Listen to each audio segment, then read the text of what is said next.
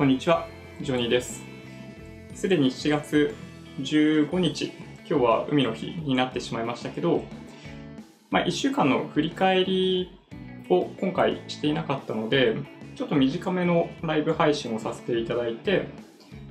まあ、今週1週間、前週間の振り返りをしつつ、今後の見通しをしたいと思います。で、それに加えて、まあ、ちょっとニュースの中で取り上げようと思ってるんですけど、まあ、一部、一部というか、イデコ NISA の口座開設の数が増えているというお話があって、でその中で、まあ、いつも僕は比較的そのパフォーマンスが良いものの代表例として S&P500 を例に挙げてると思うんですけど、過去データ取り出してきて、まあ、もしそれが自分、なんだろうな、もし S&P500 をメインに投資をしてきたならば、どういう資産になるのかみたいなことを、まあ、ちょっとね、またあの Excel みたいなやつで出してみたいなと思っていたりするので、まあ、そういうお話もしていきたいと思ってます。はい。じゃあちょっと早速、あの振り返りの前に1個ニュースをですね、ちょっとお話ししていきたいと思います。ちょっとね、F1 のお話は封印して、とりあえずマーケットのお話をしていきたいと思ってます。はい。で、まず最初に、そう、7月15日からみたいな感じかな。あのー、Amazon のプライムセールが始まったのかな始まってる、開催中、そうって書いてありますよね。で、これ、ああのプライム会員の方は、まあまあお得なものもあるんじゃないかなと思うので、まあ、見ていただけるといいなと思うんですけど、あの実際に過去のプライムセールでどんなものが売れているのかっていうのは過去、毎回出てたのかな？なんかね、発表がされていて、国によって大きく違うんですよね、これがまた。で、日本の場合、何が売れているかというとですね、確か、えっと、Amazon のハードウェア、あのタブレットとか、あとはその、なんだ、Fire TV みたいな、ああいうスティック型のもの、あとは最近だと、なんだっけな、あの、Amazon Echo みたいなやつ、あの、ちょっとなんか、ここで、その、エコーの彼女の名前を言うと反応してしまいそうなんで、あえて言わないですけど、あの辺の Amazon の製品っていうのがまず一つものすごい売れている。で、その他でいくと、日本の場合、特徴的な売れ筋商品が一つあって、それがね、あれなんですよ。あのグラノーラとか、ああいうものが、なんかね、やけに売れているらしい。その日常系、まあ、生鮮品というか、まあ、日雑系商品を買う傾向があるみたいで、まあ、過去だとグラノーラみたいな製品が1位になったこともあったと思います。で、あとそれ以外だと、まあ、家電系だと、大型家電は実はそんなにやっぱりみんな積極的に買いたいと思っても買わないみたいで、よく売れるのはやっぱりアンカーの製品ですね。あの、なんだろうな、バッテリーも、予備バッテリーもそうだし、あの電源部挿して USB 何個も刺さるようなやつとか、ああいうのはとてもよく売れているようなので、まあ、今回もそういうのがね、多分対象に入ってると思うんですよね。そう、これ、さっき言ったような、これなんていうんだ、このスティック型 FireTV シリーズとかは、こういうのね、多分めちゃめちゃ売れる。で、まあ、こういうタブレットというか、こういう据え置き型のものは、多分売れるんですけど、多分一番売れるのはこの Amazon Echo みたいなちっちゃいやつなんですよね。なんかね、大体そんな感じかな。多分ね、他のものは意外と買わないですね。こういうね、Amazon のタブレットは多分ね、きっと売れるんですよ。まあ、みたいな感じで、まあ、セールが始まっていたりするので、ちょっと興味がある方は見ていただけるといいんじゃないかなと思います。ちなみに僕は、えー、今、プライム会員じゃないので、今回は何もお買い物はしないという方針でいきたいと思ってます。はい。じゃあ、マーケットの振り返りをやっていきたいと思います。SBI 証券で、まずはじめに日経平均トピックス、あとは海外の指数と、まあ、為替に関してちょっと触れていこうかなと思ってます。日経平均がですね、1週間で、まあ、ちょっと下がったんだったかな。そんなに大きな下落ではなかったけども、あれ、ちょっとおかしいな。よで日経平均6ヶ月分の冷やしチャートを表示してます。で、1週間前、1、2、3、4、5、5本、この高いところからちょこっと何十円かだけ下落したような感じですね、1週間で。で、週足で見てみると、こんな感じ。陽線なんですけど、この50週移動平均線に頭を押さえられているかなどうかなっていうような感じになってますけど、下から25日移動平均線が上がってきていて、もしかしたらゴールデンクロスみたいなシナリオもあるかもしれない。まあ、僕は全体的にはそんなにネガティブには見てないですね。まあ、理由はこの後お話しする海外の指数が高値を一応取りに行っているっていうことがあります。で、5年間分ぐらいの週足のチャートで見てみると、やっぱり、ね、日本の日経平均トピックスは、ま決して良い形ではないんですよね、これがね。で、月足。この50ヶ月移動平均線が、あの、アベクロ相場のボトムラインとして存在していたりするので、まあ、この上をしっかりキープして上昇しているっていうのが、まあ、最近の状況ですかね。はい。で、一方のトピックス。まあ、日経平均の方がやや今週、今週とか先週、パフォーマンス若干良かったと思うんですけど、まあ、今お話ししていたような50ヶ月移動平均線で見たときにトピックスはまあ下回るようなこともあったりとかして、まあ、形としては良くないんですよね。一番高かったのはこの2018年の頭のところとなってます。で、先ほどお話ししたように、海外の指数を見ていくとですね、ちょっとまたこれニューヨークダウ冷やしに一回戻しちゃいますけど、ね、金曜日、これですもんね。この金曜日の日中の動きもそうですけど、なんかものすごい強い陽線が最後の最後に出てきて、僕もびっくりしましたけど、週足で見見ても、あの長めの陽線が立ちました。で、これ、もっと期間を長くしてみたときに、2018年の頭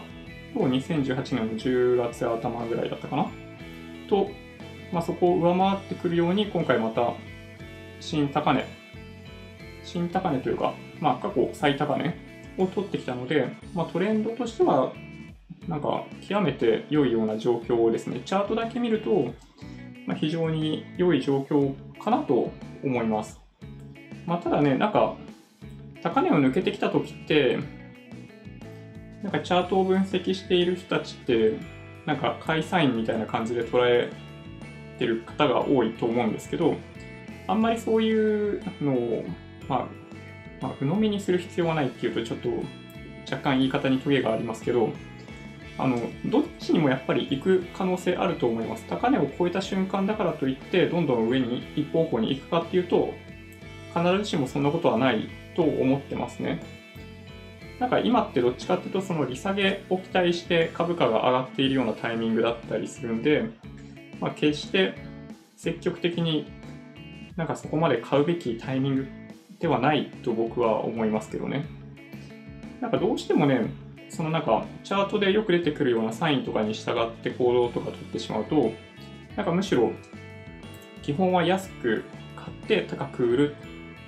なんですけど、なんかね、逆の行動になってしまうこともある。で、それに加えて、なんか資金管理とかうまくいってなかったりとかすると、安い時に売って高い時に買うみたいなことにもなりかねなかったりするんで、ちょっと要注意かなと思いますね。そこまで楽観的に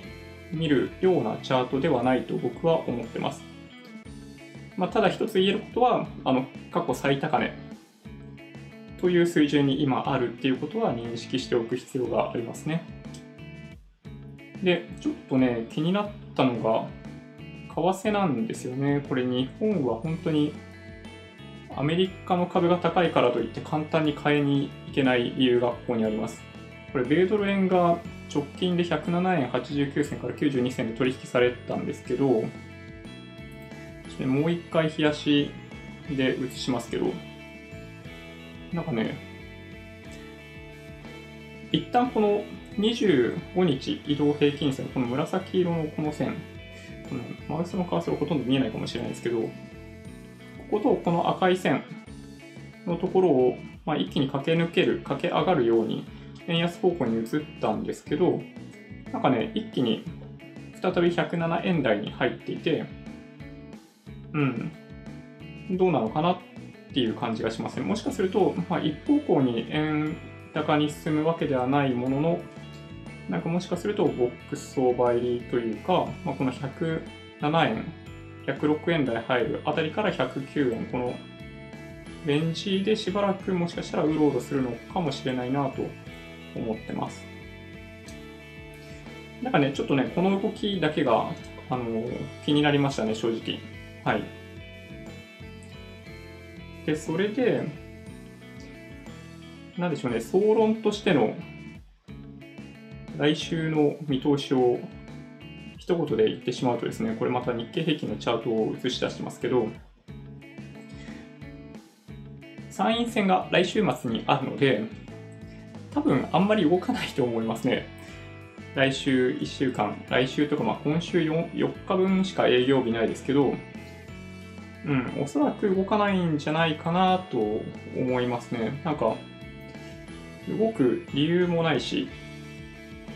みたいな感じかな。まあ、ちょっと外的要因でもしかしたら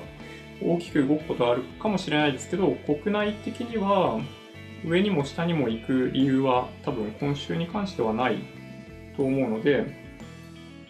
まあそうですね、毎日こうやってなんか相場を見ている方からすると、ちょっとあんまり面白くない1週間になるんじゃないかなという気がします。で、今週どっかの振り返りでもお話ししたかもしれないんですが、過去の選挙前、選挙後の動きっていうものを振り返ってみると、大体選挙前、選挙にかけて株が上がって、選挙後は下がったりする傾向が、ちょっとね、僕の記憶だとあるかなと思ってたりするんで、その点だけは注意をした方がいいんじゃないかなと思ってます。はい。なんかね、別にそんなにアグレッシブに、なんだ、プライスキープオペレーション、PKO みたいなことを政府、日銀がやっているわけではないと思うんですけど、選挙前はあんまり下がるイメージないですよね、きっとね、皆さんも。じゃあちょっと、むしろ逆に動いているビットコインの価格を見てみましょうか。みんなの仮想通貨を見たときに115万円台に実はなってまして、今日1日15分足で見ても、なんかね、一直線に、一直線とまでは言わないですけど、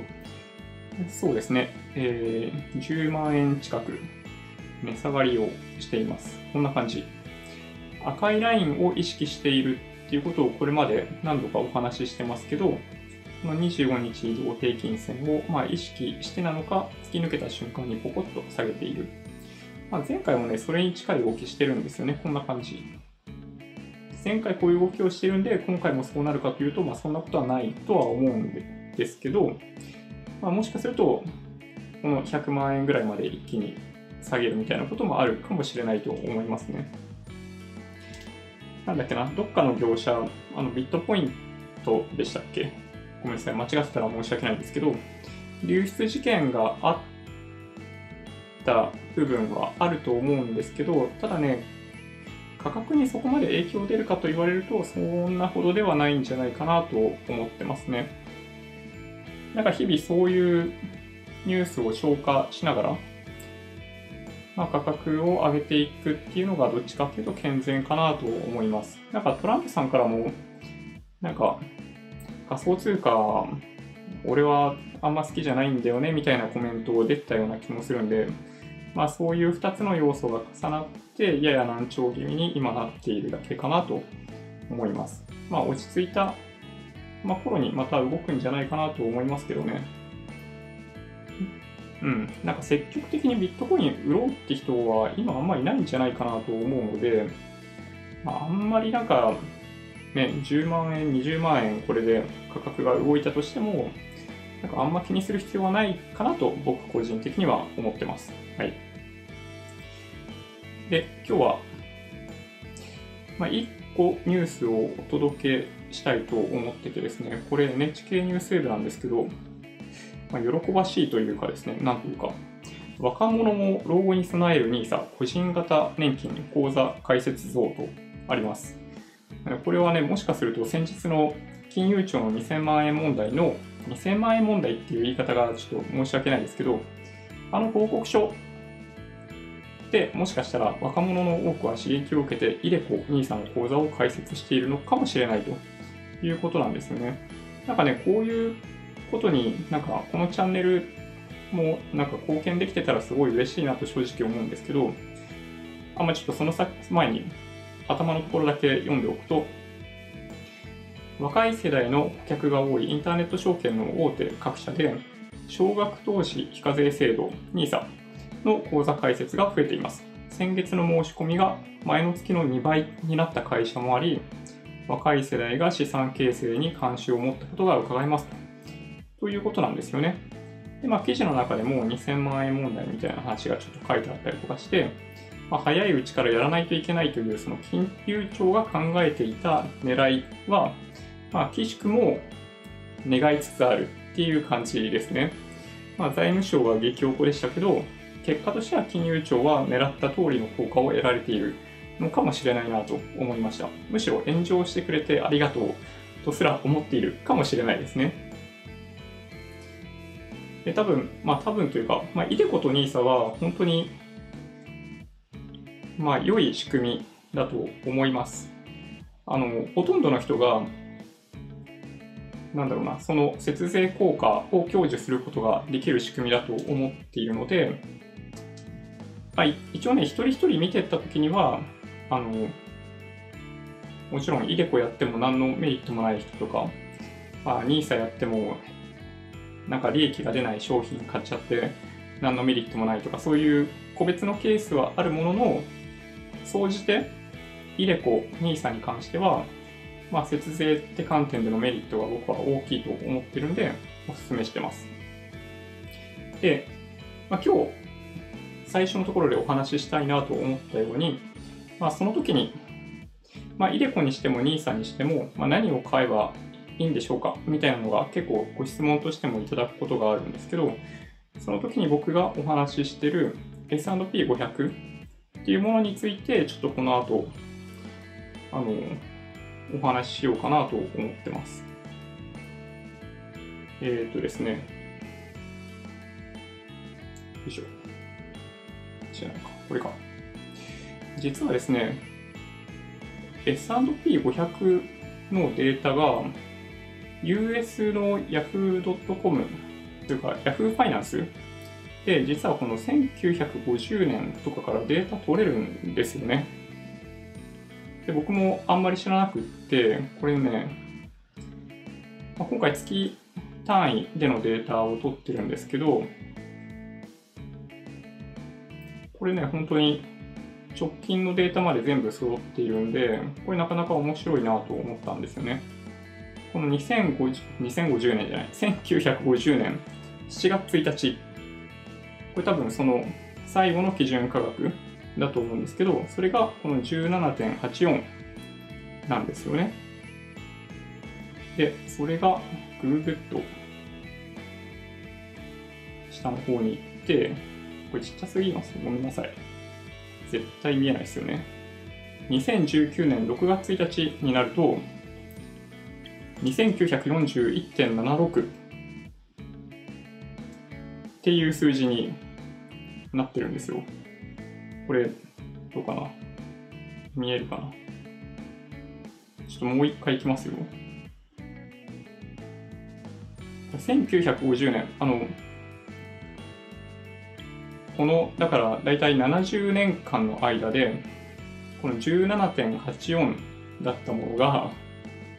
17.84だったものが、この2941になってるんですよ。100、150倍とか160倍とかそんぐらいかな？すごいですよね。これ、めちゃめちゃ伸びてますよね、やっぱりね。あの、名目、あくまで名目でですよ。あの、物価上昇を加味してない、この基準価格だけを見ると、この70年間ぐらいで、あの160倍ぐらいになってるんですよ。S&P500 って。でね、これを、まあね、すごい、昔、1950年から1980年ぐらいまでは、おそらくその物価の上昇も結構大きいだろうと思うので、まあ、あんまり参考にならないかなという気はもちろんします。もちろんするんですけど、ただね、直近のデータを見ても、まあ、決して悪い数字ではないんですよね。で、今回何を計算してみたかっていうと、ちょっとね、余計な行が多すぎて見にくいのが大変申し訳ないんですけど、この今選択している行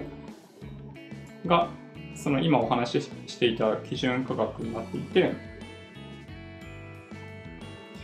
例えばなんですけど、今2019年の6月1日ですよね。で、投資を始めたのが仮にですよ。仮に、1990年4月1日から始めたとしましょう。なんとなくね、イメージとしては、えっと、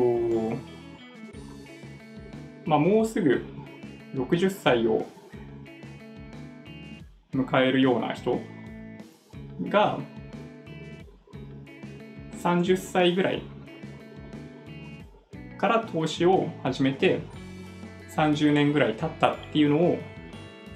なんとなくイメージして作ってます。わかりますかね？で、それで言ったときに、どれぐらいのドルコスト平均法で買い続けた場合に、どれぐらいの利回りになるかっていうのを出してみると、1990年からこの直近の6月1日までで見てみると、321%になっているっていう計算なんですよね。まあ、だから、まあ、100万円だったら321万円になってるっていうことですね、この30年間。で、まあ、100万円ってものすごい少ないですけど、もしこれが毎月3万円ずつこの商品を買い続けた場合にどうなってるかっていうと、はい、3300万なんですよね。なんか結構リアルな数字ですよね。で、これ、2000万円問題からこの S&P500 の数字あの取り出してご説明してますけど、これ月2万円ずつを貯蓄に回すと、今の段階でその資産の総額っていうのは2200万なんですよ。で、4万だったら4400万になってるし、あの、過去を振り返ってですよ、あくまで。もし自分がそのパターンに当てはまっていたらそうなるっていうだけの話です。もちろん。で、まあこれあくまで、まあ、このケースにおいてでしかないんですけど、まあ貯蓄って、まあ、結構5万とかでやってる方もいらっしゃると思って、まあ、そうすると5500万とかになってるんですよね。はい。これ結構大きいですよね、やっぱりね。で、これが日経平均とかだと皆さんわかると思うんですけど、全然こんなことにはならないんですよ。なので、まあ、投資をする上で最も重要なのは、どの指数に対して、まあ、ポートフォリオを組んでいくかっていうことになってくるかと思うんですけど、あのそれさえ逆に言うと間違えなければ、しっかりと例えば60歳とか70歳に向けて資産を形成するっていうのは難しくないかなと思います。なんか今のシミュレーションって分かりますかね？具体的に言うと、まあ、20代はあんまり手取りがなくって貯蓄ができていなかったとしても、まあ、30歳の春ぐらいからこの毎月3万円を貯蓄し始めてまあ、そこから60手前ぐらいになった状態。その時に毎月3000、毎月3万円貯金していた人、投資していた人は3300万になってるっていうことですね。はい。で、この S&P500 の指数って、あくまでこの S&P500 の指数じゃないですかっていうと、なんか何言ってるかわかんないんですけど、あの、実際には株って配当があって、投資信託とか ETF とかだったりすると再投資とかされるじゃないですか。で、多分、あの、分配金もらっている人とかも、そのお金をもう一回投資して再投資ってやってると思うんですけど、なので、多分ね、これよりもっとパフォーマンス良くなると思うんですよね。基本的には、その配当で得られる分と、その投資信託の信託報酬とか比べたときには、まあ、信託報酬の方が少ないはずなので、ちょっとね、昔いくらぐらいだったのかは知らないですけど、まあ、今の基準で言うと圧倒的に配当の方が大きいと思うので、まあ、これよりももっと高いパフォーマンスになるんじゃないかなという気はします。はい。まあ、なので、まあ、ちょっとね、さっきのニュースにもあったように、あの、30歳から始めても、まあ、これぐらい可能で、もちろん年齢が上がるにつれて、投資する額を増やすみたいなことをすれば、あのもっと全然余裕を持った貯蓄っていうのが多分できるはずなので、まあ、一度ね、なんかこういうデータ使って現実的ななんか資産運用のシミュレーションっていうのをやってみてもらったらいいんじゃないかなという気がしますね。で、でもう一つちょっとね、この実際の指数のデータを取り上げてお話ししようかなと思ったんですけど、あの、よくご質問でいただく、今、最高値付近にあるんですけど、今から買っても大丈夫ですかね？っていうご質問をよくいただくんですよ。で、それに対する回答に近いかどうかちょっとまあわかんないんですけど、これ今全期間を通じてのチャートを表示してます。そうか、これ僕の顔が邪魔なんだ、これ。こんな感じか。で、これで見ると最高値付近にあるんで、確かに、まあ高いというか、こっから買ったらやばいんじゃないかっていう感じするじゃないですか。で、これが、過去どうだったかっていうのをちょっと調べるとですね、調べるというか、要するにこの指数って基本的にずっと高い値段を取り続けているわけじゃないですか。これをなので、えっ、ー、とですね、この座標軸をちょっとずつ修正していくと、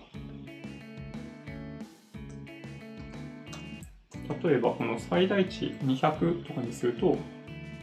この1983年ぐらいまでのチャートにしかならないんですけど、そうこうやって見てみると、あの過去のどの区間で見ても実際に買おうと思った時には過去最高値なんですよ。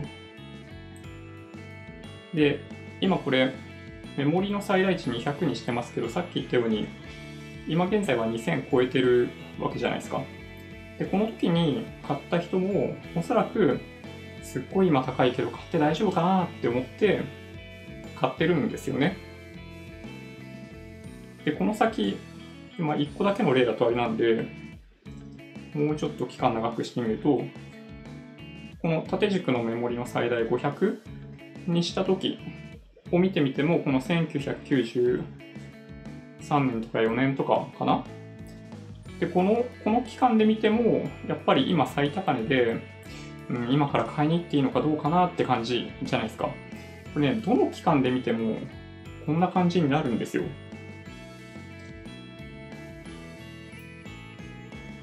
で今、縦軸の最大を1000にしたときに、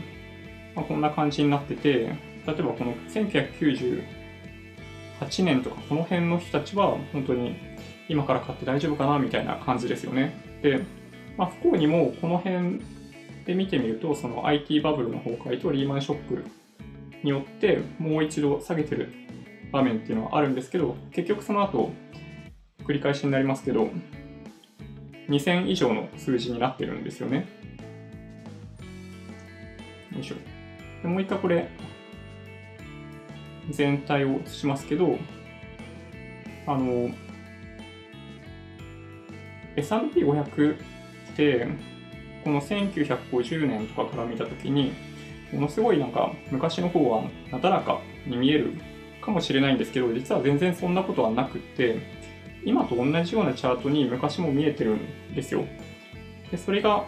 あの縮尺がどんどん変わって、あの常に一番右側がすごい高いように見えるんですよね。で、一応認識しておかないといけないのは、こういう IT バブルとかリーマンショックで、あの一時的に半分になるようなケースが確かにあるんですよね。ただね、そっからのね、リバウンドがね、ものすごい早いんですよね。なので、えっと、一応その投資をする上で覚悟をしないといけないのは、こういうことは起こるかもしれないってことですね。3分の1下がるとか、買った金額の2分の1になるという可能性はあるっていうことを認識する必要はあります。で、あるんですけど、あの20年、30年とかのスパンで見たときに、あの長期にわたって低迷をし続けるっていうデータが過去にはないので、まあ、比較的安心して、まあ、ドルコスト平均法で買っておく分には精神的にも楽に購入できるんじゃないかなということを、まあ、いつもお話ししている感じなんですよね。はい。はい。そういうことです。はい。ちょっとね、あの、ご説明が分かりにくかったら大変申し訳ないんですけど、うん。まあそんなわけで、まあさっきお話ししたように、まあ日経平均トピックスに30年前からドルコスト平均法でずっと買い物をしていても、まあ安いところがかなりあるんで利益が出てると思うんですけど、海外の指数の方がやっぱりパフォーマンスとしてはいいですよっていう感じですね。はい。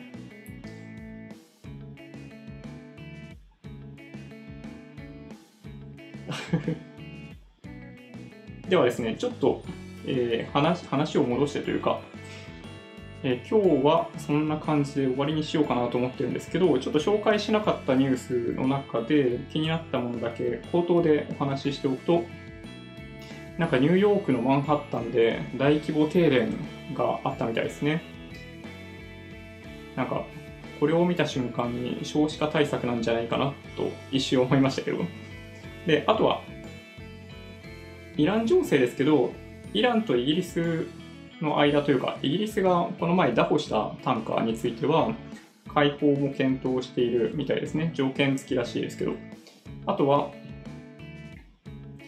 ブレグジット問題に関して、イギリスの中央銀行は、まあ、利下げの準備もあるから、まあ、ある程度安心してね、みたいなことも言ってますね。そうですね。で、まあ、それ以外だと、まあ、今週というか、先週ずっと話題だったのは、あの、日韓というか、まあ、戦略的物資の輸出規制の問題ですね。これ、なんかもうちょっと時間かかりそうなので、まあ、来週も様子見る必要があるかなとは思います。ただ、なんか株価に影響が出るようなネタではないんですよね。なんかエモーショナルなネタであるっていうだけで。で、あとそれ以外だと、アメリカの百貨店、バーニーズニューヨーク、破産申請検討をしているみたいですね。過去にもチャプター11で、あの、日本でいう民事再生法だっけあんなもので一回生き返ってますけど、なんかね、もう一回破産しちゃいそうらしいです。まあ、もしかしたらどっかが救いの手を差し伸べるのかもしれないんですけど、やっぱりなんかメイシーズとかもそうですけど、あの、リアル系のそういうお店は結構やっぱ厳しいみたいですね。で、ちょっとね、日本企業、日本企業と言っていいのかわかんないですけど、あの、いつも、あの、モータースポーツの話を若干僕してますけど、フォーミュラ E っていう、あの、電気自動車、電気で走るフォーミュラカーのレースがあって、実はそこで日産が初優勝しました。あの、なんだろうな、去年までルノーだったチームが今年から日産になっていて、まあ、もともと強いチームではあったんですけど、まあ、今季初優勝っていうことで、まあ、これはちょっと嬉しいニュースだなと思いました。えー、あとは、まあ、来週の予定なんですけど、まあ、今日15日月曜日は、そうですね、お休みなので、えー、僕もゆっくりするつもりです。で中国の GDP 小売売上高とか、アメリカの小売売上高、工業高工業生産とか、まあいろいろあるんですけど、個人的にあの今お話ししたようなものはあの動画の説明欄に書いてあるので、まあ、見ていただけると嬉しいんですけど、個人的に一番興味があるものは、6月の首都圏マンション市場動向ですね。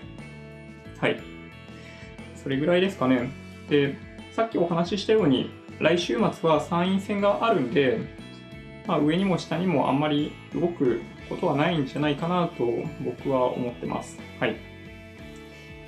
ちょっとね、本当に、なんか日経新聞とかが調べている感じだと、なんか投票率過去最低になっちゃうかもしれないみたいな報道が出ていたりするんで、あの、投票は本当に基本中の基本というか、投票率が低ければ低いほど、組織票の割合が増えるので、なんかね、あんまり健全じゃないとやっぱ思うんですよ。で本当に不動票に支えられがちな政党とかもあって、まあ、そういうところのこととかも考えると、やっぱり、そうですね、必ず選挙には行きましょうとあの言いたいですね。あの、なんだっけ、期日前投票、僕一回もやってないんで、本当はね、一回やりたいなと思ってるんですけど、とかもあるんで、ちょっとぜひ忘れずに投票には行っていただきたいなと思ってます。はい。じゃあそんな感じですかね。なんか、気になるところとかありますかね。ちょっといただいたコメント今、ざーっと目を通そうかなと思ってるんですけど、あ、そうですね。初心者株さん、いつもありがとうございます。えー、なんでしょうね。あ、そうそう、そうなんですね。この生りんごさんの指数って成長性のある銘柄に組み替えしてますからねっていうのは、そうそう、その通りなんですよね。やっぱね、ベンチマークって、なんだろうな、トピックスと日経平均が分かりやすい例だと思うんですけど、日経平均って入れ替えあるじゃないですか。で、まあ、やや IT 系の企業多くて、ダウ平均よりもナスダック寄りだとか言われがちですけど、やっぱトピックスみたいな全体なんだろうな、全部をひっくるめている指数に比べると、やっぱね、その、ピックアップした、銘柄をピックアップした指数の方が、やっぱ相対的に高くなりがちかなと僕も思いますね。なんか、結局なんかその日経225とか、なんだろうな、そういう指数が出てきたときに、なんかその指数に対してファンドとかが組まれるじゃないですか。まあ、だからね、上がるんですよね。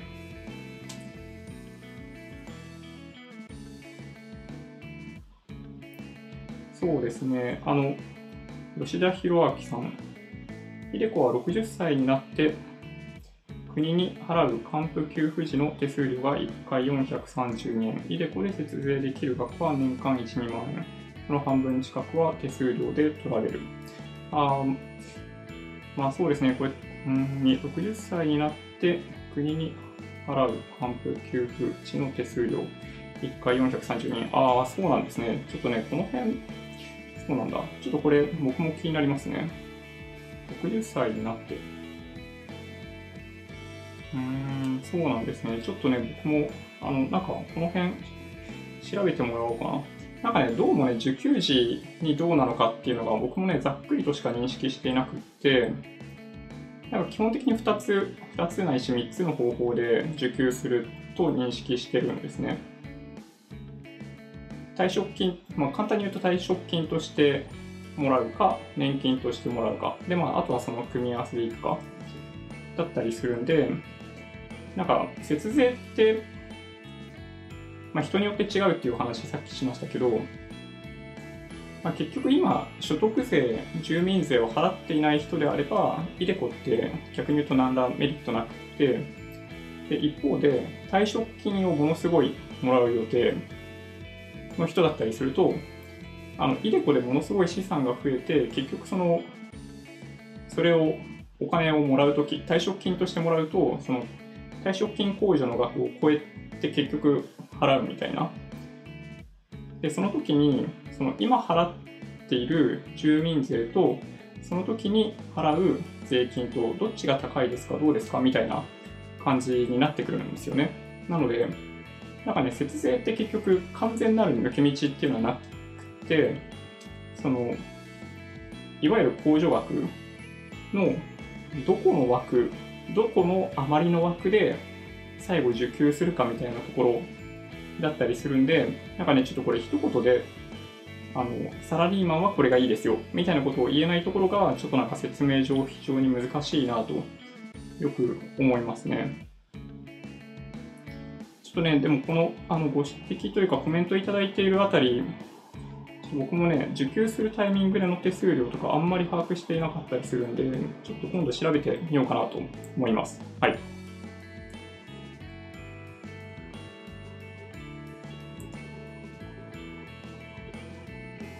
あ、そうですね。生りんごさんもちょっと回答してくださってますね。はい。あありがとうございます。期日前投票、ちょっと僕もやってみようかな。ちょっと興味本位でやることがいいのかどうかはわかんないですけど。はい。じゃあちょっと1時ぐらいになってしまっているんで、そろそろ終わりにしようかな。Twitter、Instagram のアカウントもあります。もしよろしければフォローお願いします。音声だけで大丈夫っていう方は、ポッドキャストもあるんで、そちらをサブスクライブお願いします。